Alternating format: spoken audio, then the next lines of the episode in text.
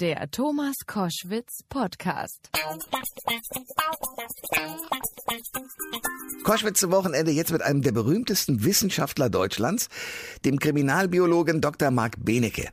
Nachdem der schon zahlreiche Bücher über Kriminalfälle und schräge Forschungen veröffentlicht hat, kann man jetzt sozusagen seine Autobiografie lesen, wie er überhaupt zu all dem gekommen ist. Der Titel des Buches ist großartig, Mein Leben nach dem Tod, wie alles begann. Ich freue mich sehr. Marc Benecke, herzlich willkommen. Hallo, einen wunderschönen guten Tag. Äh, du machst jetzt äh, und siehst jeden Tag Dinge, die andere Menschen, ich dazu äh, auch abstoßend, eklig und so weiter finden. Wir haben uns ja schon häufiger in der Sendung darüber unterhalten. Wann hast du gemerkt, dass du in dieser Beziehung anders bist als die anderen? Ähm, eigentlich gar nicht. Also ich frage mich, bis ich staune und wundere mich eigentlich bis heute noch, warum das irgendwie so rätselhaft ist, dass halt alles, was äh, vergeht, wieder in den Kreislauf des Lebens äh, zurückwandert und das ja eigentlich was Gutes und Schönes ist. Also es ja. ist ja, äh, wir könnten ja gar nicht atmen, wenn wir nicht die recycelten Stoffe von anderen Lebewesen in unserem Körper hätten. Also ich, ich, ich stehe der Sache eher verwundert äh, gegenüber äh, und habe gar nicht gemerkt, dass die anderen das super strange fanden, sondern dachte immer eher, die würden vielleicht Witze machen oder das irgendwie nicht ernst meinen. Ja, ich verstehe. Äh, was macht denn für dich zum Beispiel Insekten so besonders? Ich erinnere mich ja, an eine Szene, lass mich das kurz unterbrechen. Da waren wir im Aufzug unterwegs in einem Hochhaus und du hattest irgendwelche Schaben dabei, die du in diesem Aufzug, wir waren mehrere, auch ein paar Frauen, ausgepackt hast. Die flitzte dann da rum, hast du auch wieder eingefangen und in die Kiste zurückgetan. Das war für dich völlig normal. Die Mädels waren am Ausrasten. Ja, äh, genau. Also wir haben manchmal äh, solche Schaben mit, damit die Menschen mal sehen können, dass das auch ganz normale Tiere sind, die auch Sozialverhalten haben und gerne ins Warme gehen und was zu fressen haben und ein Dach über dem Kopf haben wollen, also ein Versteck sozusagen und dann auch nicht anders sind als alle anderen Lebewesen. Und äh, die Besonderheit an denen ist natürlich, dass sie sich umwandeln können. Also ähm, viele Tiere, zum Beispiel Fliegen, die sind ja erst so ein würmchenförmiges, madenförmiges Lebewesen. Mhm. Dann können die sich verpuppen, werden außen hart, innen zu einem Klumpen Schleim und dann kommt ein ganz anderes Tier raus. Also eine Fliege Fliege mit Augen und Borsten und Beinen und allem. Und das können Menschen nicht. Also du kannst dich und ich, wir können uns nicht in die Ecke stellen, eine harte Hülle kriegen und dann kommt ein rosa Elefant das raus. Das ist so. wohl wahr. Stell dir die Variante vor. Unglaublich. Nee, das können wir nicht. Das ist wahr. Also das finde ich, äh, das ist eine der vielen Besonderheiten an den Tieren. Ähm, abgesehen davon halt, dass es auch so viele sind. Also wir leben ja auf dem Planeten der Gliedertiere, also dem der Insekten und der äh, Spinnen und Krebse und so. Und Menschen denken immer, wir würden auf dem Planeten der Menschen irgendwie leben, aber das ist total egal. Also wenn Menschen es irgendwann mal dahin rafft, ändert sich überhaupt nichts. Ne? Dann wird alles über, von Pflanzen überwachsen und äh, die Gliedertierwelt, die geht einfach weiter. Also es ist vielleicht auch klug, äh, sich das mal anzugucken oder schön, was eigentlich das, den echten Hauptbestandteil der Biomasse und der Artenvielfalt auf der Erde ausmacht. Absolut, du hast recht. Jetzt gibt es von dir ein neues Buch, Mein Leben nach dem Tod. Und in diesem Buch gibt es ein Kapitel, das heißt Be a Sherlock, also Sherlock Holmes. Äh, und äh, es gibt da einen berühmten Spruch von Sherlock Holmes. Ich habe gelernt, das, äh, was ich sehe, auch wahrzunehmen. Haha, was hast du von ihm genau gelernt? Ja, ziemlich genau das. Also erstens, dass Sehen nicht wahrnehmen ist. Also der Klassiker wäre, wenn bei dir jetzt einer ins Studio läuft, dann sagt er, ja, ich habe es gesehen, also ich bin ein Zeuge oder eine Zeugin und weiß, was da war. Aber man dann fragt, ja, aber haben, wie viele Lampen waren denn da? Haben Sie es mal gezählt? Dann weiß derjenige das natürlich schon nicht mehr. Also es gibt einen großen Unterschied zwischen Sehen, Wahrnehmen und Messen. Das ist das eine. Das kann man also von Sherlock Holmes, der ja Chemiker ist, der ist ja nicht Polizist, der ist Chemiker. Mhm. Und das andere ist, man kann Dinge ausschließen. Also du musst nicht immer nur sagen, das ist da und deswegen äh, ist das jetzt interessant für mich, eine Zigarette Zigarettenkippe, Blut, Sperma, Haare, sondern du kannst auch sagen, was ist nicht da und was ist deswegen nicht passiert. Und das, was übrig bleibt, äh, an äh, Möglichkeiten, das muss stimmen. Egal, ob ich das logisch, wahrscheinlich oder lebensnah oder vernünftig finde, es ist dann halt so. Also man kann durch das Einschlussverfahren arbeiten. Du nimmst was, Zigarettenkippe, DNA dran, die stammt von einer Person, oder durchs Ausschlussverfahren. Keine Zigarettenkippe, keine DNA, dann war die Person vielleicht nicht in dem Raum, außer es wurde irgendwas beseitigt. Du bist also durch und durch Wissenschaftler, immer der Neugierige, aber damit an einer bestimmten Stelle möglicherweise auch nicht mit äh, Gefühlen ausgestattet, oder sehe ich das falsch? Ja, genau. Also das Ganze ist wirklich ohne ähm, jetzt tiefere Gefühle. Also ich habe natürlich äh, Liebe und Leidenschaft zu den Wissenschaften und zu dem, äh, was da so vor sich geht, wenn man unter dem Mikroskop was entdeckt oder wenn man äh, irgendwie Mageninhalt äh, von einer Leiche oder so auseinandersortiert. Das macht uns im Labor allen viel Spaß, also nicht nur mir. Aber ähm, das große Ganze, das können wir nicht bearbeiten. Also wenn uns jetzt die Angehörigen fragen, was bedeutet das oder äh, wo ist Gott oder so gewesen, das wissen wir nicht. Also so gesehen haben wir zwar genauso viele Gefühle wie die anderen, anderen. Also ich rede jetzt für mein ganzes Team und mich, mhm. aber halt dann eher für die Spuren und nicht für die komplizierten Sachen, von denen wir nichts verstehen, Kultur, Religion oder Politik oder so. Trotzdem haben wir ja alle äh, relativ normale äh, äh Reaktionen auch auf Dinge. Also wir ekeln uns beispielsweise. Eine typische Reaktion, die auch äh, das, das Überleben des Menschen ja mit sichert, dass man sich eben nicht auf alle möglichen auch äh, Ernährungen zu, äh, stößt. Und trotzdem äh, kannst du diesen Ekel überwinden oder hast ihn gar nicht? Nee, ich glaube, das kann man nicht überwinden. Also wenn du sowas hast, dann kannst du vielleicht, sagen wir mal, eine Spinne oder so, die kannst du dann mal auf die Hand nehmen. Und wenn die sich nicht schnell bewegt, dann lernst du halt, okay, sind auch ganz normale Tiere. Also da, glaube ich, kann man so eine Art Konfrontationstherapie machen. Also du setzt dich der Sache einfach mal aus und guckst es dir an. Aber bei vielen anderen Dingen hat man das oder nicht. So zum Beispiel, du kannst gut reden, du kannst dich gut in Leute einfühlen, du kannst halt gut äh, Interviews mit Menschen führen und auch mit, mit vielen verschiedenen. Ähm, das könnten viele andere nicht, weil die lieber die ganze Zeit nur über sich und ihre eigene Meinung reden würden. Also das ist vielleicht deine Superkraft. Und äh, bei uns ist es eben so im Team, wir können uns eben auf die Spuren konzentrieren, sehen die als was Spannendes, nicht in dem Zusammenhang, ob die jetzt gut, böse, dick, dünn, ekelig, nicht ekelig oder sonst was sind, sondern die sind, wie sie sind. Ein Steinchen, ein Stückchen verdaute Gurke, ein Spermienkopf, irgendwas halt. Und das ist einfach so klar und rein, wie es ist. Fertig. Also das, äh, ich glaube, das kann man oder kann man nicht, aber lernen wirst du es nicht können, weil die Studierenden, die Sachen ekelig finden, hören dann auch sofort auf. Also ich habe noch nie erlebt, dass ein Studierender dann gesagt hat, so, jetzt überwinde ich das oder so, sondern die sagen dann, nee, okay, tschüss. Was ist bitte ein irischer Tintenfisch und welche Bedeutung hat er für dich?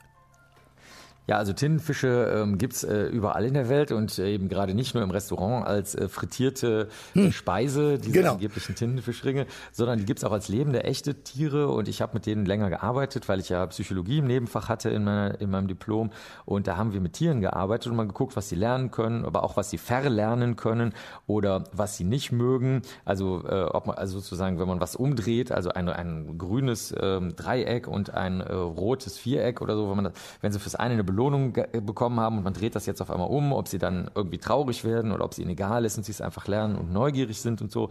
Und äh, die äh, waren super. Da war ich also mit einem kleinen Team von Leuten ziemlich lange auf einer, oder das heißt ziemlich lange, aber für uns war es sehr lange auf einer einsamen Insel, weil wir mit den Tintenfischen vor Ort arbeiten wollten. Und da haben wir alle auch sehr, sehr gestaunt, dass Tiere, die ein, tja, irgendwie scheinbar sehr niedriges äh, oder schlecht organisiertes Nervensystem haben, halt trotzdem total dieselben Reaktionen wie wir haben. Den kann kann langweilig werden, die wollen spielen, ähm, die wollen mit anderen rumhängen sozusagen und mhm. äh, kuscheln und ihre Ärmchen halten, also Händchen halten sozusagen. Mhm. So. Also da waren wir alle sehr, sehr erstaunt und haben eine äh, große Liebe zu den Tieren entwickelt, also alle, die da mitfahren. Witzig. Ähm, dein Buch heißt äh, Mein Leben nach dem Tod. Ähm, und da gibt es äh, im Vorwort zum Beispiel äh, eine spannende Erkenntnis für mich jedenfalls, dass du ein sehr bescheidener Mensch bist. Denn äh, hätten nicht so viele Leute nach deinem Leben gefragt, hättest du das gar nicht aufgeschrieben, weil du es ja ganz normal findest, wie du es ja auch schon beschreiben konntest jetzt gerade in den letzten Minuten. Wie verläuft bei dir ein normaler Arbeitsalltag? Ja, das gibt's nicht. Also es ist halt immer Eben, irgendwas, ja. was gerade anfällt. Also zum Beispiel fragt äh, jemand, äh, Angehörige fragen, sagen Sie mal, äh, kann man das überhaupt spurenkundlich bearbeiten? Und dann sagen wir, ja, keine Ahnung, erzählen Sie doch mal, welche Spuren haben Sie noch? Wir haben zum Beispiel jetzt gerade einen Fall, wo uns jemand die Haare seiner toten Frau äh, geschickt hat. Die hat er irgendwie jahrzehntelang aufbewahrt. Und ähm, jetzt ist es halt so, dass man vielleicht Blut oder Hautzellen von dem ehemaligen Täter oder der Täterin daran finden kann. Oder es sind Leute, deren Kind äh, weggenommen wurde, als als das sehr klein war. Ähm, das hat man in der DDR zum Beispiel gemacht und dann sagen die, kann man, gibt es denn jetzt noch irgendwelche Spuren, falls das gestorben ist im Erdgrab oder falls es noch lebt, äh, dann eben ähm, wenn wir einen genetischen Fingerabdruck machen würden von einer Person, die einwilligt und von der wir denken, das könnte mein Kind sein und so. Also das ist immer total verschieden und äh, wir wurschteln uns dann durch, was halt gerade an dem Tag anfällt, teilen die Arbeit auf, so dass im Labor was gemacht werden kann und ich durch die Gegend flitze. Also es ist immer, äh, ist immer, jeder Tag ist anders. Also kein 9-to-5-Job. Ich versuche mir gerade, nee. ich versuche mir gerade vorzustellen, wie das bei euch ist. Also im Grunde genommen äh, könnte man eigentlich, es gibt ja jetzt im Moment sehr viele Reality-TV-Serien, man könnte ein Kamerateam mit euch mitschicken und man hätte ständig CSI. Nee, glaube ich nicht, weil wir sehr, sehr viel Aktenarbeit auch machen. Also zum Beispiel meine Mitarbeiterin, die Tina und ich, wir hängen auch sehr, sehr oft über Akten drüber, äh, lesen uns die rein und dann speichern wir die richtig, wenn man so will, in unseren Kopf und äh, dann bleiben die auch erstmal da und gehen nicht mehr weg. Also es ist sehr viel Aktenfresserei sozusagen oder man oder wir überlegen, wie wir eigentlich ein Experiment gut machen, wenn die Erbsubstanz äh, zum Beispiel übertragen wird über eine Zeitung oder über eine Duschabtrennung, die jemand angefasst hat, und dann sagt das Gericht so ein Quatsch über über Zeitungen oder über Duschabtrennungen wird wird keine Erbsubstanz übertragen, das ist doch nur eine blöde Ausrede, wie ihre Erbsubstanz jetzt da an den Tatort gekommen ist. Und dann überlegen wir sehr lange, wie können wir gutes Experiment machen, was auch wirklich allen hilft. Also allen, nicht nur einer Seite, sondern einfach allen und die Wahrheit klar darlegt. Also da muss man schon ziemlich viel jonglieren und äh, miteinander reden. Also ich glaube, es wäre nicht so CSI-mäßig, wie die meisten sich das vorstellen. Ich habe auch keinen Führerschein. Hubschrauber muss ich auch immer brechen. Also ich bin, ich bin, also ich bin nicht, nicht, nicht so der abenteuerliche Typ. Dr. Marc Benecke ist bei Koschwitz zum Wochenende ein Mann, der sich äh, auch mit, mit Fällen, die äh, lange zurückliegen, äh, beschäftigt. Das ist richtig so. Also es geht ja teilweise bis, äh, glaube ich, sogar in, in, in die dritte Reichszeit, wenn ich das richtig mitgekriegt habe, oder? Ja, das stimmt. Also ich habe sehr alte Fälle. Mein ältester ist äh, 1600 Jahre alt. Also wow. Das ist der heilige Severin. Das ist ein Heiliger. Und dann hat also die äh, katholische Kirche gesagt, das gucken wir uns jetzt nochmal schön an. Und da waren auch Käferflügel in dem Schrein. Und dann haben sie gesagt, hm, komisch. Ich meine, können nach 1600 Jahren die Käferflügel da noch sein? Die wollen ja auch keinen Quatsch erzählen. Also sie wollen ja auch wissen, was da wirklich vor sich gegangen ist. Dann haben wir ein riesen Team gebildet mit einer Textilkundlerin, die hat die, die den Stoff, also die Textilien untersucht, die da drin waren. Einer, der sich mit Knochen Fraßspuren auskennt, einer, der sich mit Siegeln auskennt, die in den letzten Jahrhunderten verwendet wurden, so Wachssiegel, die außen an dem Schrein waren. Und äh, so kommt das, dass ich dann auch ganz tolle andere Experten und Expertinnen kennenlerne, äh, gerade bei den alten Fällen, wo man halt auch ein bisschen mehr Zeit hat. Ne? Da kommt es dann nicht auf ein Jahr an oder so. das ist jetzt eh schon 1600 Jahre her. Ja. Äh, das ist auch ganz angenehm mal. Aber es haben viele Menschen auch Hoffnungen in dich. Ich habe immer mal wieder auch in der Boulevardpresse Fälle gelesen, die teilweise 20 oder 25 Jahre zurückliegen, wo irgendwas, weiß ich, eine, eine Frau äh, umgebracht wurde und der Täter nie gefasst werden konnte und plötzlich durch eine DNA-Spur, die heutzutage überhaupt erst ausgewertet werden kann, wurde dann plötzlich ein Täter-Ding festgemacht von vor 25 Jahren. Das ist auch ein Teil deines Business. Ja, klar, sowas äh, gibt's öfter mal. Manchmal sind es auch sozusagen nur in Anführungsstrichen Identifizierungen, wo man also nur guckt, wer ist eigentlich wirklich der Tote oder die Tote. Das kann auch schon hinreichend sein, dass die Angehörigen dann Trauerarbeit machen können und verstehen, dass sie also ähm, sozusagen jetzt wirklich nicht mehr suchen müssen, sondern die Person wirklich da äh, tot ist. Es gibt aber auch Fälle, wo man tatsächlich sehr viel später noch was machen kann, wenn die Personen begraben sind. Wir haben zum Beispiel mal eine Exhumierung angeregt, also das Ausgraben einer Leiche, weil die Polizei gesagt hat, das war ein Unfall, der ist also besoffen von der Brücke gefallen und äh, das ergab für uns spurenkundlich überhaupt keinen Sinn, weil wir an einer anderen Stelle, wo er vorher gewesen ist, äh, Blut gefunden hatten. Das stammte auch von der Person. Dann hätte er also blutend mit nackten Füßen und einer Matratze, die er rumgeschleppt hätte, durch den eiskalten Winter laufen müssen und sich dann äh, wäre er durch Zufall von der Brücke ausgerutscht oder hätte sich da suizidiert. Also das war irgendwie spurenkundlich schwierig. Und da haben dann die Kollegen von der Rechtsmedizin, nachdem wir das so ein bisschen spurenkundlich aufbereitet haben, tatsächlich an den Knochen so so Scharten gesehen, also so Ritzer. Und da hat man gesagt, oh, da hat wohl doch jemand ein Messer benutzt. Das Messer war aber weit und breit nicht zu sehen. Und jetzt auch noch zu sagen, dass er sich äh, betrunken, halbnackt von der Brücke stürzt und dabei noch mit dem Messer sticht, das war dann selbst der Polizei zu viel. Und so ist dann also ein älterer Fall äh, tatsächlich auch mal bearbeitet worden. Das stimmt. Ja. Aber warum kommen bei solchen Gelegenheiten äh, zunächst mal solche Fehlurteile zustande? Ähm, das kann immer passieren. Also ich glaube, uns allen geht das so, dass wir sagen, nee, also jetzt wirklich habe ich jetzt keine Lust drüber zu reden. Das ist jetzt einfach so. Ähm, ich weiß das aus meiner Erfahrung oder ähm, das sieht man doch oder das ist doch logisch. Und wenn wir diese Sätze hören, dann wissen wir schon, oh, oh, oh, da denkt jemand. Und denken ist natürlich ganz, ganz schlecht, weil in unserer Welt passieren ja nur seltsame Dinge. Deswegen hat es natürlich überhaupt keinen Sinn zu denken, sondern wir brauchen die echten Spuren. Und wenn man sagt, ich weiß schon, wie es läuft, ist das einfach nur eine faule Ausrede, um zu sagen, ich habe jetzt keine Lust, eine zweitägige Untersuchung im Dreck und in der Kälte durchzuführen. Also ich glaube, das kennen wir alle aus unserem Alltag, dass wir sagen, komm, ist jetzt gut, ist, ich weiß, wie es läuft. Also ich, das ist vielleicht einfach leider menschlich, fürchte ich. Kannst du sagen, was dein bis jetzt kniffligster Fall war?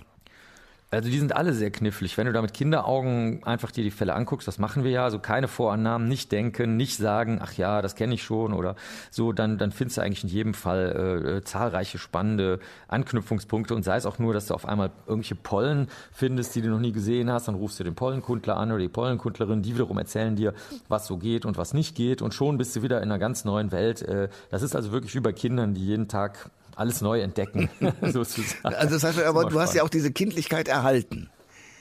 Ja, klar, also wenn du das nicht im Charakter hast, kannst du, glaube ich, in unserem Beruf gar nicht arbeiten, weil du dann irgendwann sagst, komm, jetzt ist, jetzt mache ich mal Feierabend oder jetzt ist Schluss oder das muss ich jetzt nicht wirklich nochmal nach äh, untersuchen, das ist jetzt zu lange her und so. Also wenn du nicht ständig dich freust wie ein Kind an Kieselsteinen, Wolken, Bäumen, Blumen äh, und allem einfach, was die Eltern nervt, dann äh, kannst du den Job nicht machen, glaube ich. Ja. Jetzt hast du eine, eine, Autobiografie geschrieben, also über dein Leben, was ja eigentlich aus deiner Sicht ein ganz normales ist. Äh, wenn du dich da so hingesetzt hingesetzt hast und nochmal über dein Leben nachgedacht hast. Ähm, was macht dich daran richtig zufrieden und glücklich?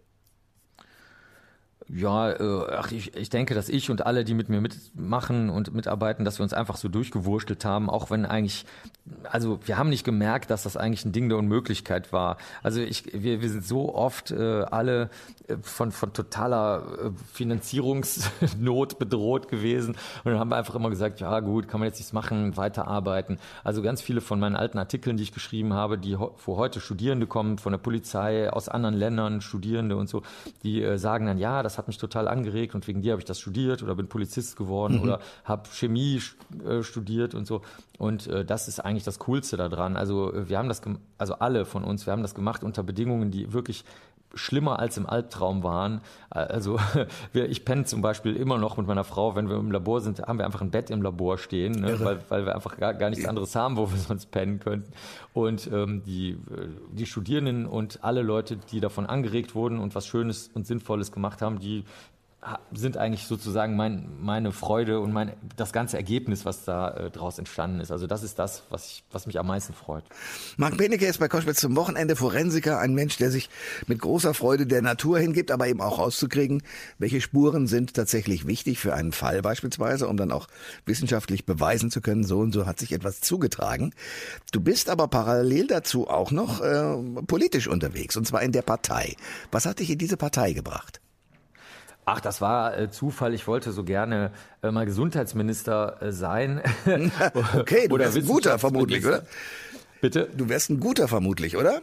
Ja, vermutlich. Äh, wir haben allerdings die Kampagne nicht so optimal gestartet. Ich habe dann, äh, damals habe ich noch Pfeife geraucht und dann auf dem Foto rauche ich Pfeife. Dann ist es später aufgefallen, das ist für den Gesundheitsminister vielleicht nicht das Schlauste, aber äh, war ja auch egal. Und so, so geht das dann seit zehn Jahren. Ich bin also äh, Vorsitzender des größten und mächtigsten äh, Verbandes der Partei, die Partei in Nordrhein-Westfalen und äh, als solcher äh, geister ich jetzt äh, durch die Welt. Jetzt wurde ich allerdings auch schon angefragt, ob ich nicht mal in Bayern Bürgermeister einer Stadt werden möchte, die demnächst eine Wahl hat. Also da ist immer irgendwas Verrücktes los und ich, auch hier ist es so wie bei meinen echten Fällen. Ich mache immer das, wozu die Leute gerade Bock haben und was sie gerade spannend finden und werde da wie ein Korken auf dem Ozean durch die Welt des politischen Wahnsinns getrieben und habe viel zu lachen. Okay, äh, äh, klar, wenn man Herrn Sonneborn als Vorsitzenden hat, der in der EU sitzt, ist das kein Wunder. Aber jetzt mal ernsthaft, ich meine, du, das politische Engagement erfordert ja sehr viel Zeit. Da muss man Reden halten und Leute überzeugen. Ähm, das ist ja etwas anderes, als in der Wissenschaft äh, konkrete Ergebnisse zu haben, oder? Mm, ja, das ist richtig. Also es, allerdings äh, mache ich es immer so, dass ich versuche, auf die Tatsachen zurückzukommen. Ich habe zum Beispiel in der, im Europäischen Parlament, äh, wo eben der Martin, den du gerade erwähnt hast, Sonneborn ja auch ein Mandat hat, ähm, habe ich mal einen, einen, Vortrag gehalten und wusste, ich wusste gar nicht, wie die so miteinander reden, außer dass sie hauptsächlich Phrasen und, und Machtpolitik und sowas da machen. Aber ich, ich beschäftige mich nicht weiter damit und habe dann einfach mal einen Vortrag über das Artensterben gehalten. Äh, dass wir, wir haben ja das größte Artensterben seit, äh, seit es menschenartige Lebewesen auf der Erde gibt, jetzt gerade und allen ist es scheißegal und sagen, essen weiter Fleisch und sagen, obwohl das der Haupt, äh, der Hauptgrund dafür ist, dass Regenwälder abgeholzt werden. Also man, man ist dagegen, dass Regenwälder abgeholzt werden, isst aber weiter Fleisch und trinkt Milch und benutzt Eier und so. Das ist, ergibt keinen Sinn. Ne? Das ist also, das ist, das ist der Grund, warum das passiert. Erklär das aber kurz, gut, weil es viele diesen Kreislauf so nicht verstehen.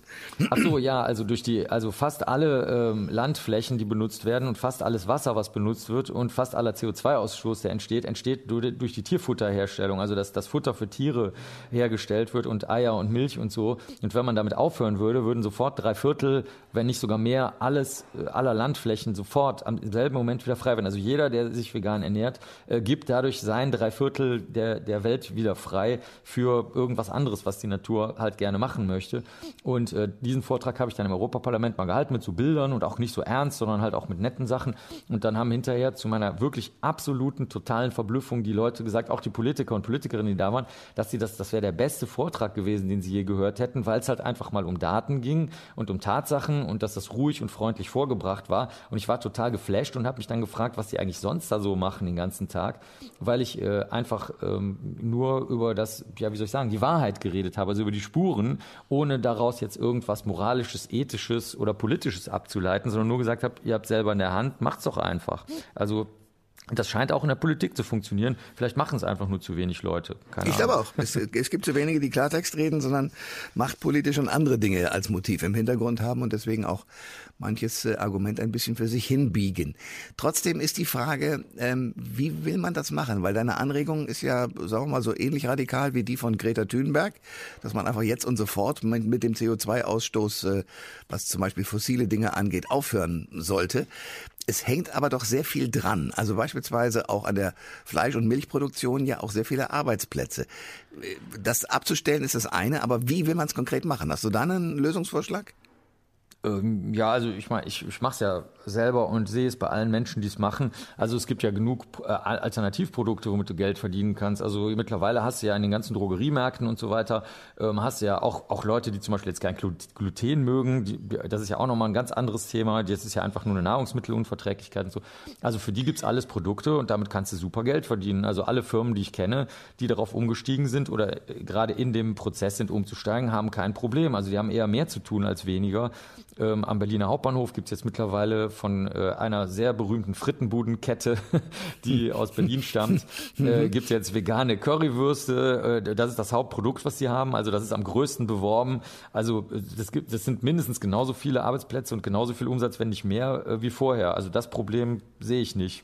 Also das Fazit ist tatsächlich, wenn man sagen würde, wir essen kein Fleisch von irgendwelchen Rindern, die in Argentinien meinetwegen großgezogen werden oder in Brasilien. Äh, wir hören auf, Milch zu trinken von irgendwelchen Kühen, die meinetwegen auf irgendeiner Weide in Europa stehen.